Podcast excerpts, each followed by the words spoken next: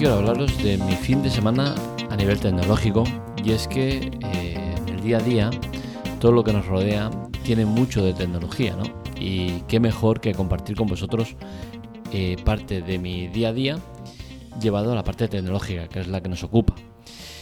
Este fin de semana me han pasado cosas. Me han pasado cosas, he hecho un viaje así mediano, dos horas de viaje de ida, dos de vuelta. Y en ese viaje, pues eh, tengo muchas anécdotas tecnológicas que contaros, ¿no? Y, para eso estamos. Empezaríamos con el tema de los hoteles. Y es que eh, seguimos con unas carencias brutales en los hoteles. Me refiero al tema del check-in. Seguimos eh, sin tener un avance en cuanto al check-in que que pues que te lo gestiones todo desde casa y que solo vayas con un código QR, te lo escaneen y ya esté todo listo.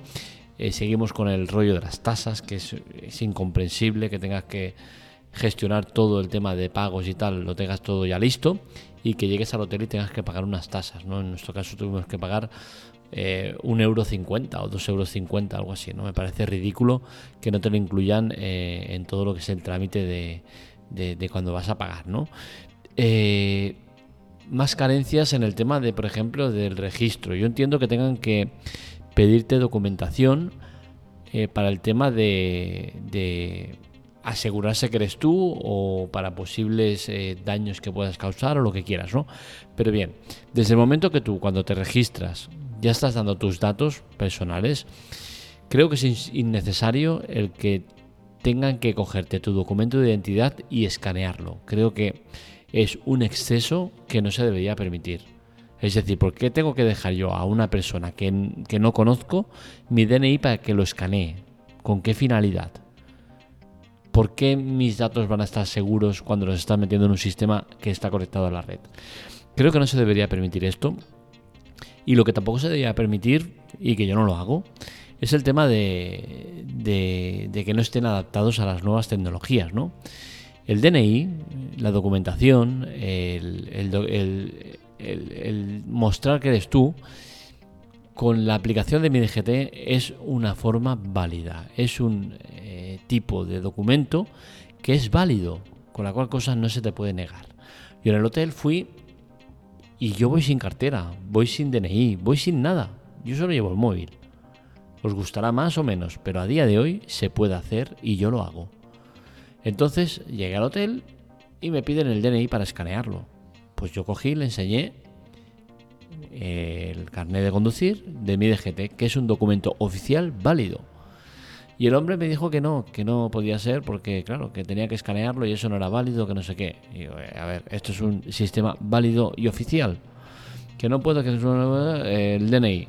Pues bueno, llamo a tu superior, eh, viene el superior y evidentemente pues tuvieron que aceptarme esa, eh, ese método de, verificación de identidad, porque es que es válido. O sea, eh, no hay ningún sitio en el cual eh, te puedan negar eso. Que es un coñazo porque al final acabas enfadado y acabas perdiendo tiempo innecesario y acabas antes de enseñar el DNI, sí, pero que es que no tengo por qué enseñarlo. No tengo por qué ir con el DNI físico porque tengo un sistema que es válido. Y como tal, quiero emplearlo desde ya. Entonces, eh, creo que, en esto de los hoteles hay mucho que mejorar, sobre todo el tema del código QR. ¿Cuándo vamos a implementar el código QR en nuestras vidas? Se va haciendo poco a poco, pero es que tiene un montón de salidas el código QR y no se utiliza prácticamente para nada. Ahora lo vemos en muchos los restaurantes por el tema del COVID y tal, pero no se ve apenas. ¿Cuándo tendremos un DNI con, código QR?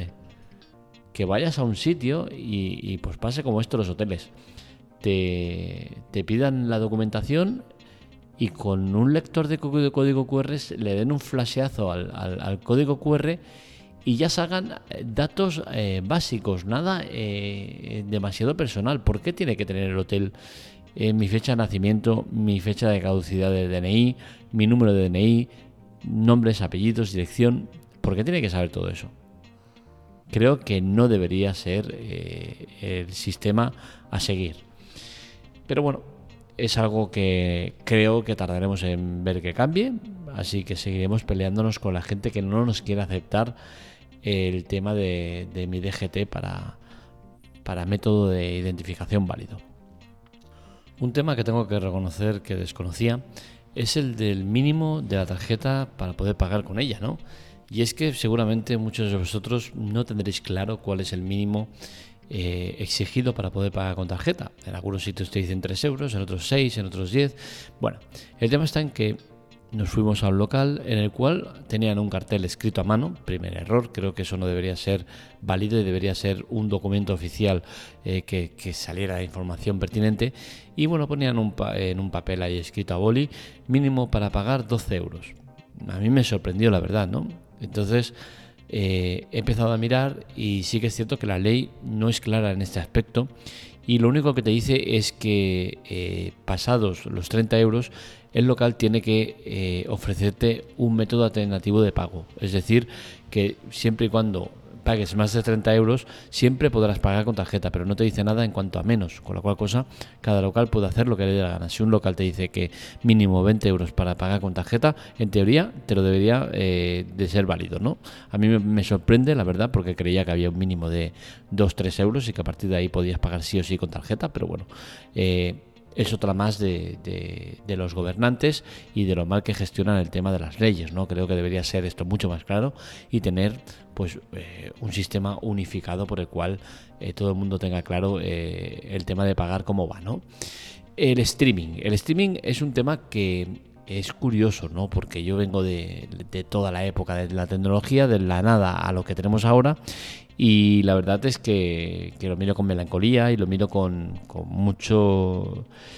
muy contento ¿no? de lo que veo, ¿no? Y es que el streaming ha evolucionado de una manera brutal. Recordar cuando veíamos los partidos en roja directa que teníamos un retraso de 6, 7, 10, 12 minutos y que a día de hoy eh, con el streaming que tenemos actualmente eh, los partidos de fútbol, por ejemplo, si lo ves en streaming, son unos pocos segundos de diferencia y en mi caso con el viaje que he hecho, pues eh, la radio. La radio sigue con unas carencias brutales en cuanto al tema de la calidad de la señal, eh, se pierde y los, bueno, los coches modernos lo que hacen es localizar la misma emisora en, en la siguiente región, ¿no? Entonces, dependiendo de dónde estés, pues se hace complicado, el sonido es malo, se pierde, se va. Y eso me hizo que, que en este viaje pues pasara a escuchar la música en streaming. Es decir, puse la cadena musical que estaba escuchando eh, en streaming. ¿Qué sucede? Pues que al pasar al streaming estás en la misma canción incluso. Es decir, que son unos pocos segundos de diferencia respecto a la señal en directo, eh, la del streaming. Y esto es una pasada de avance porque ya os digo, eh, hace un tiempo, no tanto tiempo, hablamos de unos pocos años, el streaming eh, había una brutalidad de diferencia entre el directo y, el streaming. Así que en ese aspecto hemos evolucionado muchísimo y para bien por suerte. Y, bueno, eh, es de agradecer.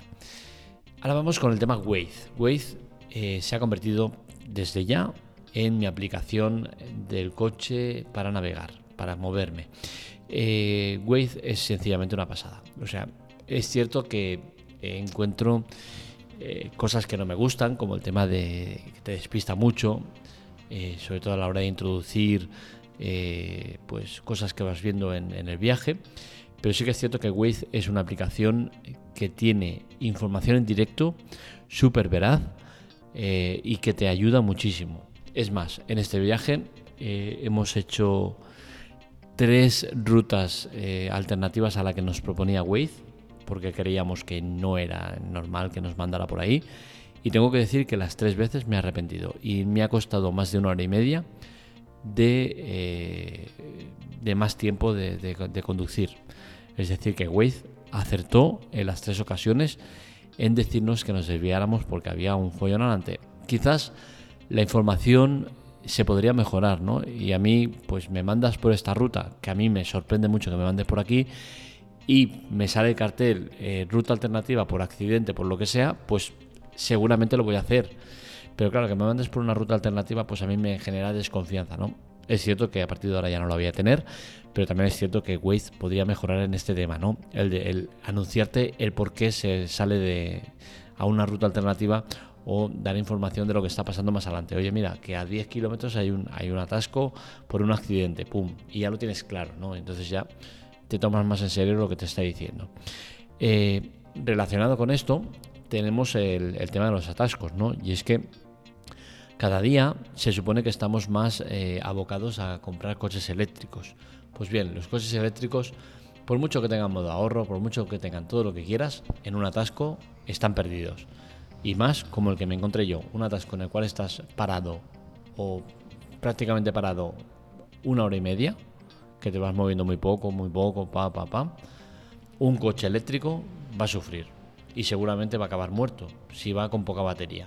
Es decir, tú puedes planificar el viaje para llegar hasta tal punto sin necesidad de cargar el, coche y perfecto, no va a pasar nada. Pero ante un atasco gordo, el coche eléctrico no tiene nada que hacer. Y creo que ante eso se debería empezar a mejorar ya las carreteras, empezar a poner más eh, puntos de fuga, es decir, más accesos que te permitan salirte de la vía. Prepara todas las autopistas con eh, carril reversible, es decir, las autopistas tienen tres carriles, pues el tercer carril que sea reversible. En caso de accidente, pues abres las vías de escape y permites que los coches se desvíen a este carril adicional reversible. Es muy fácil de hacer, muy fácil de gestionar, en muchos sitios se hace y, no cuesta demasiado, ¿no? El tema es querer hacerlo.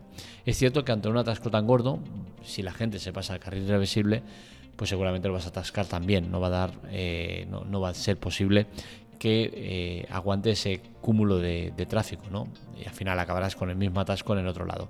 Eso es una parte que es seguramente que va a pasar sí o sí, pero quizás habría que eso, ¿no? Que preparar más las autopistas eh, para que estuvieran preparadas y que pudieran soportar este tipo de, problemas, ¿no? El de los accidentes.